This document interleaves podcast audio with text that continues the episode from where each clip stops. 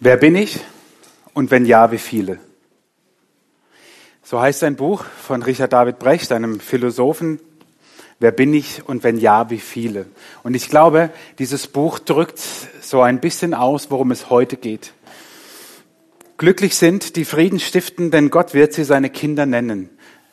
Das ist unsere Seligpreisung heute. Glücklich sind, die Frieden stiften, denn Gott wird sie seine Kinder nennen. Wer bin ich und wenn ja, wie viele? Ich glaube, dass ihr diese Momente auch kennt, wo ihr das Leben und eure Existenz nicht als eins wahrnehmt, sondern fragmentarisch, zerbrochen, geteilt. Das Leben ist nicht immer so, dass wir sagen, wow, es ist so gut, es ist toll, dass ich lebe, es ist ein wundervolles Leben, es ist super und ich fühle mich mit mir im Reinen. Und das ist nicht so, wie Marina vorhin gesagt hat, ich kenne mich jeden Morgen, wenn ich mich rasiere, wasche oder sonst wie, wir nehmen das Leben ganz anders wahr. Wir nehmen noch das Leben wahr, dass es Momente gibt, dass es Phasen gibt, dass es Begegnungen gibt, dass es Ereignisse gibt, die dazu führen, dass wir wie, wie zerbrochen sind, wie so in Stückchen und deswegen singen müssen und du richtest mich wieder auf und du hebst mich zu dir hinauf, weil wir nicht mehr so eins sind, auch mit uns selber nicht.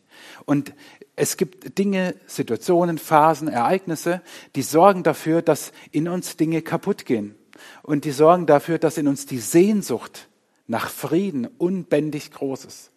Deswegen ist das biblische Wort für Frieden, Hebräisch Shalom, ein ganz weit gefächertes äh, Wort und Begriff mit vielen Bedeutungen.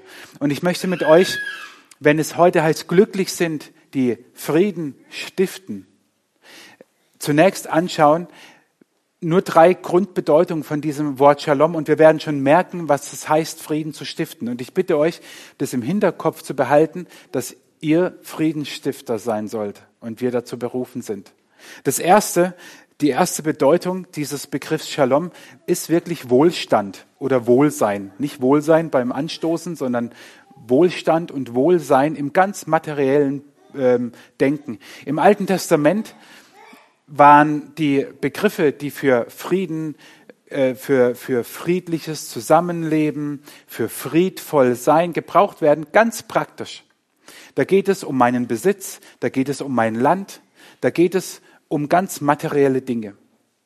Und so war Frieden, Shalom, etwas ganz ganz Spürbares, ganz Greifbares, ja sogar Messbares, dass ich sagen kann, ja, ich habe Shalom, ich habe Frieden, weil Gott mir einen guten Job schenkt, weil Gott mir ein gutes Einkommen schenkt, weil Gott mir ein tolles Auto schenkt. Wenn man das heute sagt, kann man in manche Gemeinden gehen und hört es jeden Sonntag.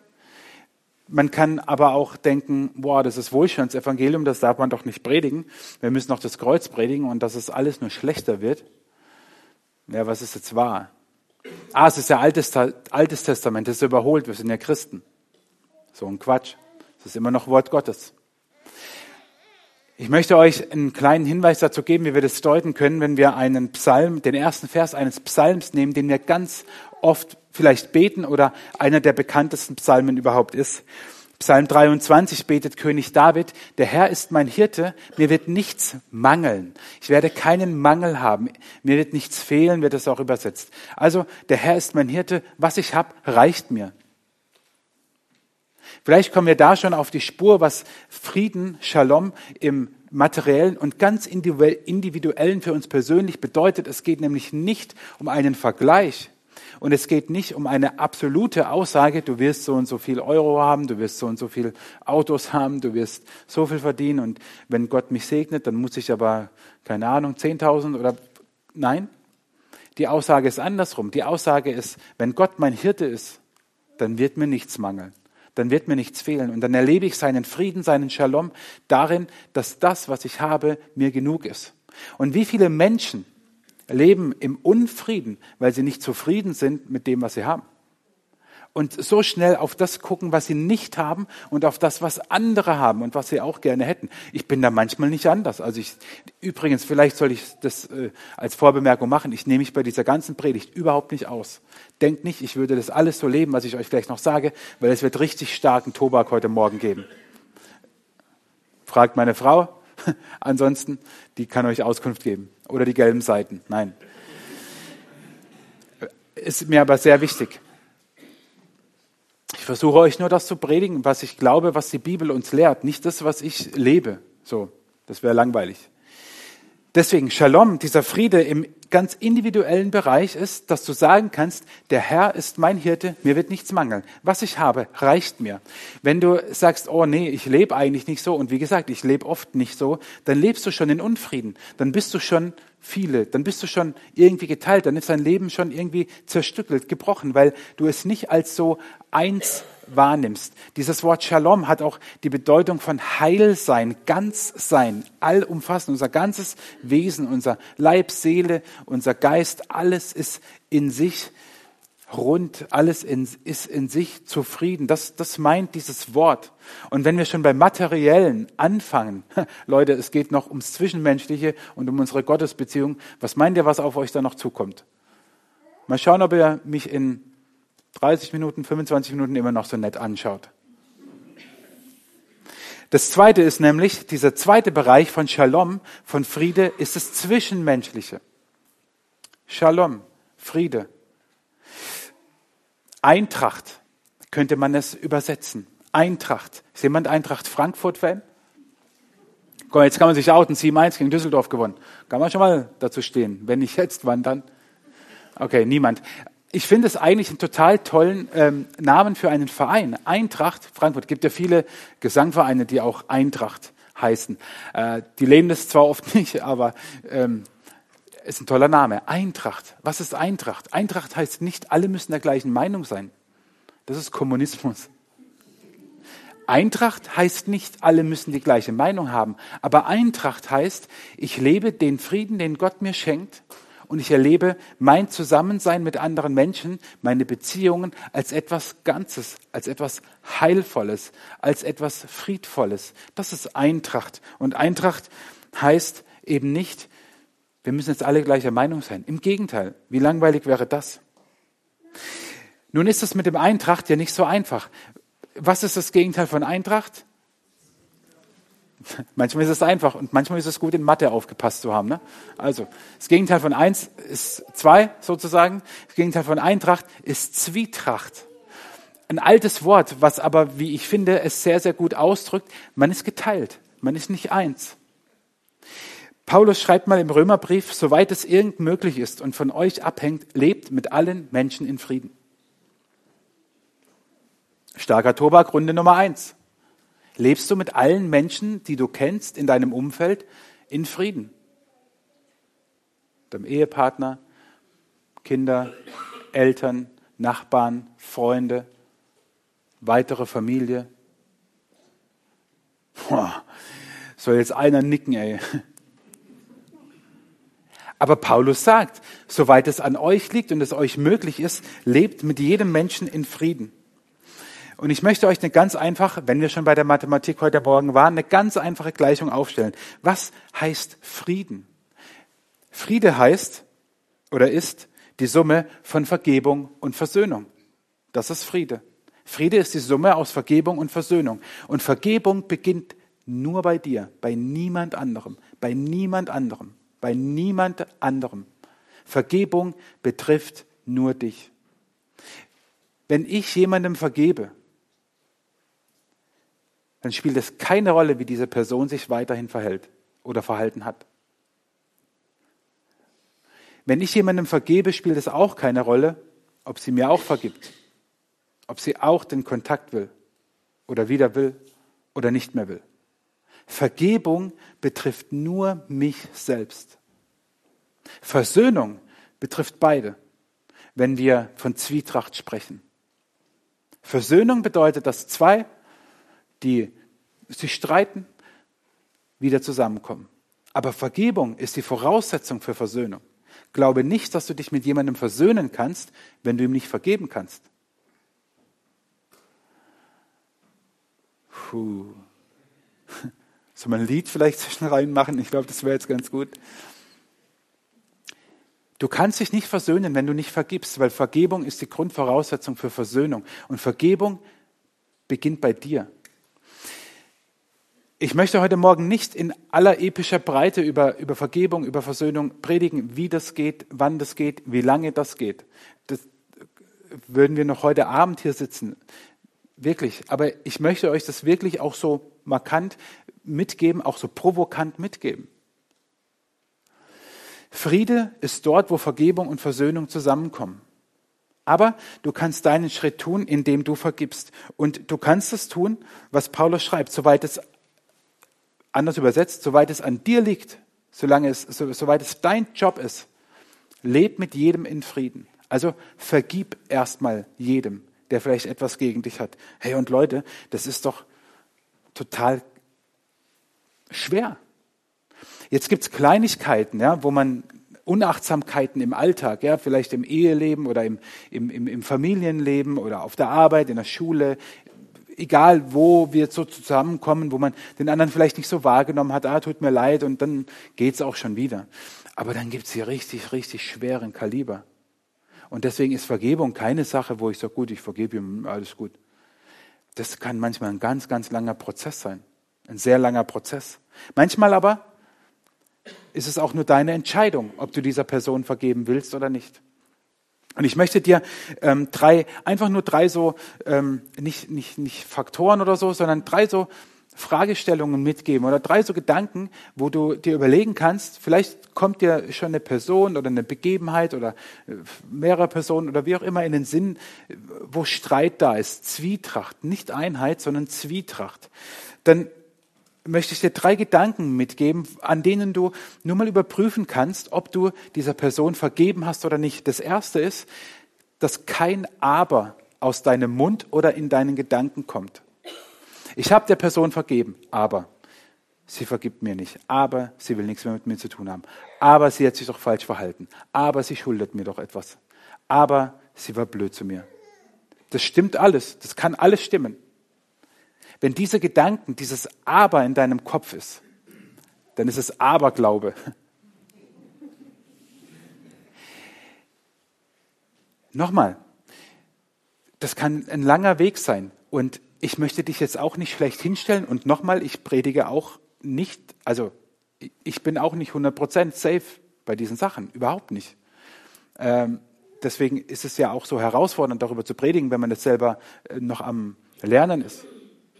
Ich bin der festen Überzeugung, wenn wir solche Aberglauben haben, dann ist es ein Zeichen dafür, dass wir der Person nicht vergeben haben. Das Zweite ist, dass du keine Ausgleichsforderungen suchst. Oder wenn du es tust, solltest du dir überlegen, hast du vergeben? Dass du das, was der andere dir vielleicht schuldig ist.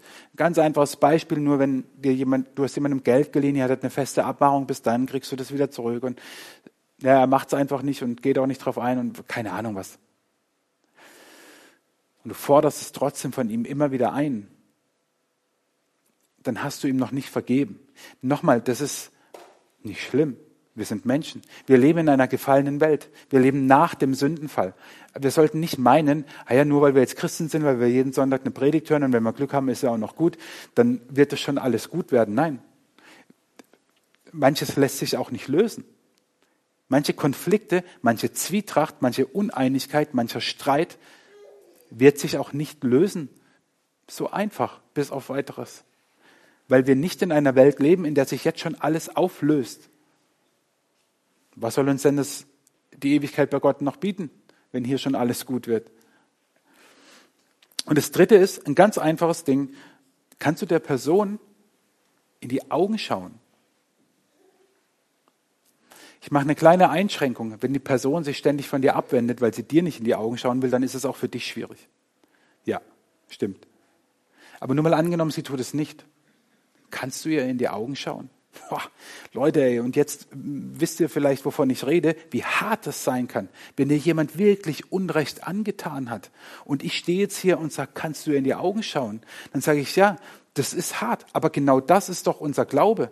Genau das ist doch Vergebung und nicht nur irgendwie Schwamm drüber. Wird schon irgendwie. Nein, ich glaube, wenn wir uns in die Augen schauen, dann heißt es ja, ich habe dir vergeben. Egal, was der andere macht, ob er dir auch in die Augen schaut oder nicht oder wegguckt. Wir sind noch nicht am Ende. Ich höre das innerlich schon, wie das in euch arbeitet, aber das ist gut. Es gibt noch ein, es gibt noch ein gewisses Happy End, keine Sorge. Ich möchte mit euch zunächst aber die dritte Dimension von Shalom, von Friede angucken, und zwar ist es Gottes Absicht. Gottes Absicht für uns Menschen ist, dass er und wir, dass Gott und du, dass ich und Gott, dass wir Frieden miteinander haben. Und das ist ja eigentlich schon ein Wunder, weil seit dem Sündenfall, seitdem Adam und Eva aus dem Paradies vertrieben wurden, gibt es diesen Frieden nicht mehr. Den gibt es nicht zwischen Mensch und zwischen Gott. Und dass Gott aber diese Absicht hat, ist schon krass. Im Alten Testament bei Jeremia gibt es eine sehr, sehr ähm, faszinierende Stelle, von der ich glaube, dass sie widerspiegelt, wie viele Menschen heute sich Gott vorstellen.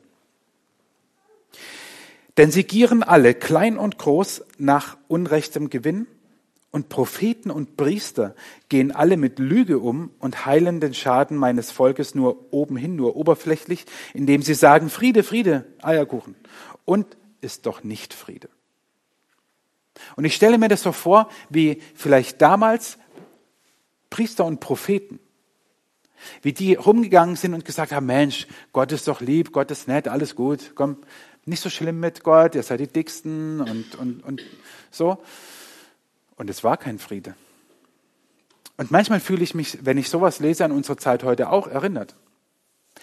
Haben wir, lassen wir Gott noch diesen Anspruch, dass er dieser heilige Gott ist, dieser allmächtige Gott, dieser Gott, dem wir aber auch wirklich nichts zu bringen haben.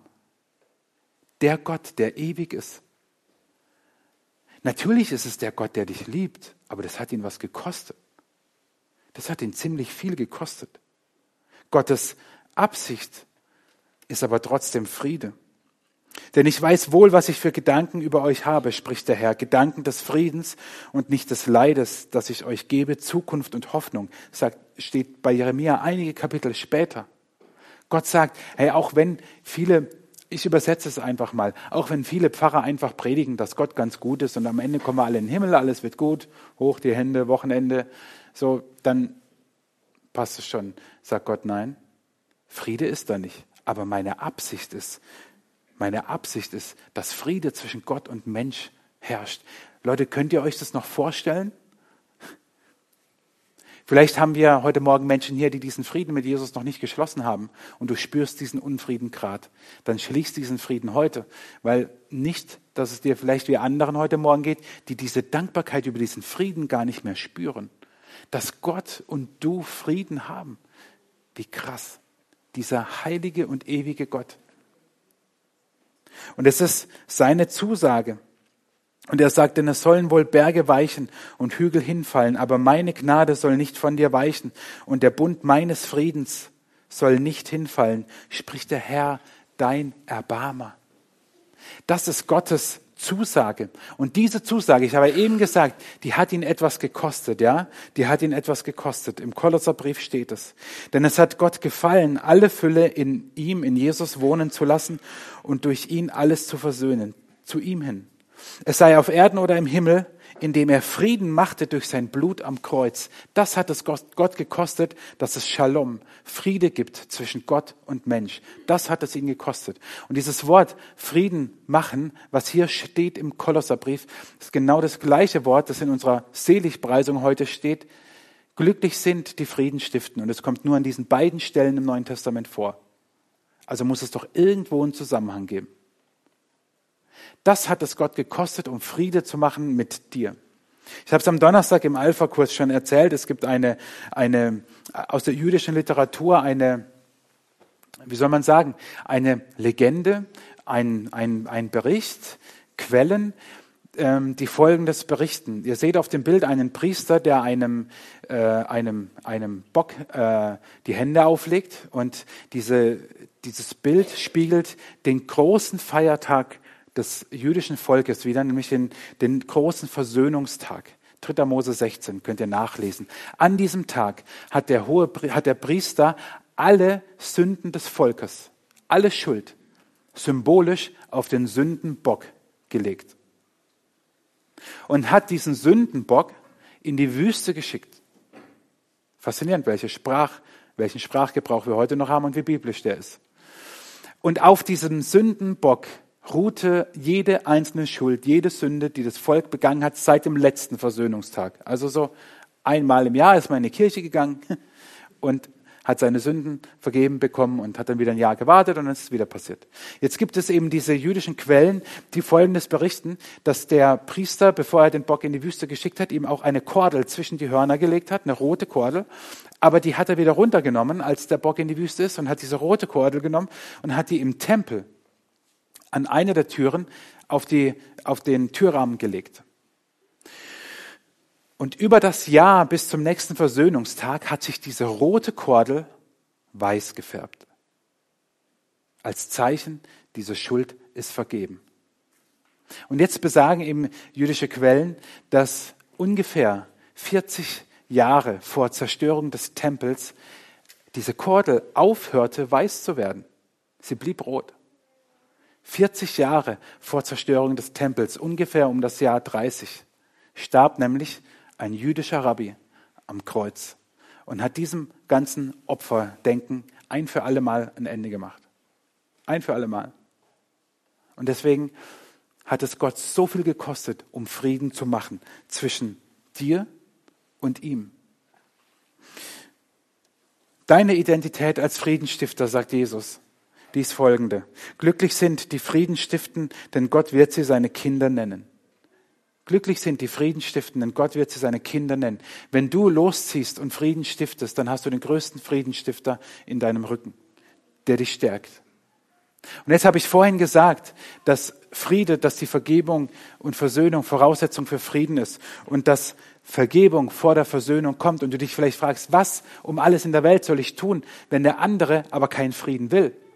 Was um alles in der Welt soll ich tun, wenn ich Frieden möchte, aber der andere nicht? Wenn andere den Frieden nicht wollen, dann lass sie los. Lass sie los. Diese Predigtreihe hat den Obertitel Endlich glücklich leben. Und ich glaube, ein, ein Teil des Schlüssels, nicht der ganze, aber ein Teil des Schlüssels liegt darin, dass wir Menschen loslassen, wo wir Frieden suchen und wo wir alles tun, wo du alles tust, damit, sie, damit ihr in Frieden leben könnt und sie wollen es nicht, dann lass sie los.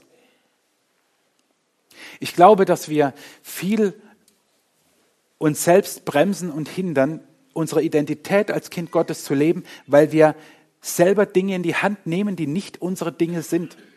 Oder meinen, wir müssten sie in die Hand nehmen. Lass los. Das ist so brutal schwierig. Ich weiß. Ich weiß. Ich rede aus eigener Erfahrung. Ich habe vorhin gesagt, ich bin da nicht bei allem 100 Prozent durch. Aber ich glaube, ähm, was Gott uns hier sagt, ist, lass sie los, weil du wirst nicht alles lösen, aber Gott kann es lösen. Ich muss euch wieder einen meiner Lieblingsverse der letzten Zeit aus dem Alten Testament sagen. Der Herr wird für euch streiten und ihr werdet stille sein, sagt Mose dem Volk, wo vor ihnen das Meer ist und hinter ihnen die Ägypter. Ihnen, da ging es ums Leben. Da ging es nicht mehr drum, ob sie am nächsten Tag noch friedlich miteinander leben. Da ging es drum, ob sie noch leben am nächsten Tag. Vor ihnen ein Meer und hinter ihnen die größte Streitmacht der damaligen Welt. Und Gott sagt, Fresse halten und mich streiten lassen. So, um es mal deutlich zu sagen. Glaubt ihr, wie schwer das ist? Glaubt ihr, wie viele da beim Volk gesagt haben, ach so, Mose, ja klar, ist gut, alles klar. Jetzt sind wir still. Boah, ich wäre, glaube ich, der Erste gewesen, der Mose gesagt hätte, was, keine Ahnung, was du genommen hast, aber nimm weniger in Zukunft davon. Versteht ihr? Das ist brutal schwierig. Aber Gott sagt es, sei still, ich kämpfe für dich. Und das sind die Momente, wo du sagst, ja, ich habe versucht, Frieden zu stiften, aber der, die andere will nicht. Dann lass los im Vertrauen, dass Gott für dich kämpft. Und dieser kämpferische Gott sagt, es soll nicht durch Heer oder Kraft, sondern durch meinen Geist geschehen, spricht der Herr Zebaoth. Warum steht da, spricht der Herr Zebaoth dabei? Gott hat im Alten Testament verschiedene Namen, die eine verschiedene Bedeutung haben. Zebaoth ist der Herr der Herrscharen, der kämpferische Gott, der kriegerische Gott, der mächtige Gott. Und ausgerechnet der sagt, also ist immer der gleiche, aber das ist eben seine kämpferische Seite. Und ausgerechnet der sagt, es soll nicht durch Herr geschehen, nicht durch Kraft, nicht durch deine Anstrengungen, nicht durch dein Verrenken, sondern durch meinen Geist. Und ich fordere euch heute Morgen auf, in solchen vielleicht unheilvollen Beziehungen, dort wo Zwietracht ist und wo ihr wirklich viel tut, dass ihr auch loslasst und dass ihr den Heiligen Geist bittet zu sagen, da steht's, mach. Ich glaube fest daran, dass Gott das tun wird, dass er es aber nur tut, wenn wir ihn auch wirklich machen lassen. Und das ist ja das so Brutale, wo es Situationen gibt, wo die Gedanken kreisen und du sagst, man müsste doch, er müsste doch, sie müsste doch, ich müsste doch, oh, und du kommst nicht zur Ruhe. Aber heute Morgen sage ich dir, komm zur Ruhe. Komm zur Ruhe und versuche es zumindest. Versuche es. Bei mir bleibt es oft auch nur ein Versuch. Und dann kommen die Gedanken wieder. Und dann gibt sie wieder Jesus. Und lebe deine Identität. Deswegen habe ich vorhin gesagt, unsere Identität oder deine Identität als Friedenstifter ist ein Kind Gottes zu sein. Dann renn zum Papa. Warum verlernen wir Erwachsenen diesen kindlichen Reflex, zu einem guten Vater zu laufen? Wie oft rennen meine Kinder zu mir, wenn irgendetwas nicht gut ist, wenn sie sich mal wieder gestritten haben und von Mama nicht kriegen, was sie gerne hätten und dann zu Papa rennen. Nein, aber wie oft rennen sie einfach zu mir, wenn, wenn, sie, wenn ihnen was wehtut, wenn echt was Blödes passiert ist oder wenn sie auch innerlich, wenn ihnen was wehtut. Sie kommen zu mir, wo ich doch kein perfekter Vater bin aber schon merken, guten anderen gibt es gerade nicht, also rennen wir zu dem. Mensch, warum verlernen wir diesen kindlichen Reflex, zu Papa zu laufen? Vielleicht habt ihr ihn nicht verlernt. Ich habe ihn manchmal verlernt. Und vielleicht zwei, drei von euch auch. Lasst es uns doch ganz konkret tun. Deswegen sage ich, ist das unsere Identität als Friedensstifter. Und Jesus sagt, sei ein Friedensstifter. Und damit ähm, will ich euch noch nicht entlassen. Wir wollen gleich noch zusammen Abendmahl feiern und Gott anbeten. Aber das ist meine Botschaft heute Morgen am Ende. Sei ein Friedensstifter. Sei ein Friedensstifter in den zwischenmenschlichen Beziehungen, in denen du steckst. Sei einer, der diesen Shalom, dieses Heilsein und Ganzsein in Beziehungen reinbringt. Tu deinen Teil. Und wo es nicht geht, lass los. Versuche es zumindest. Aber sei auch ein Friedensstifter wo Menschen noch keinen Frieden mit Gott haben.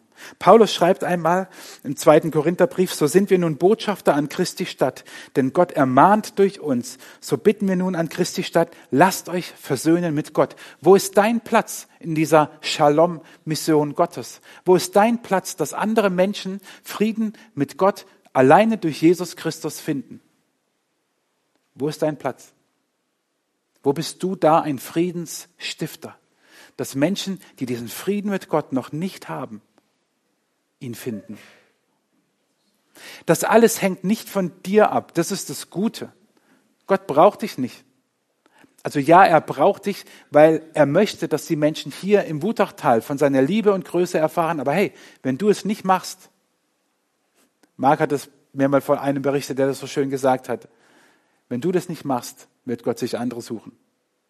Und ich füge hinzu, du verpasst den besten Teil deines Lebens. Aber es ist deine Entscheidung, ob du ein Friedensstifter bist und dich mitnehmen lässt in diese Mission oder nicht.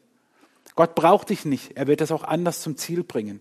Aber er braucht dich, um Menschen hier im Wutachtal mit seinem Frieden zu erreichen.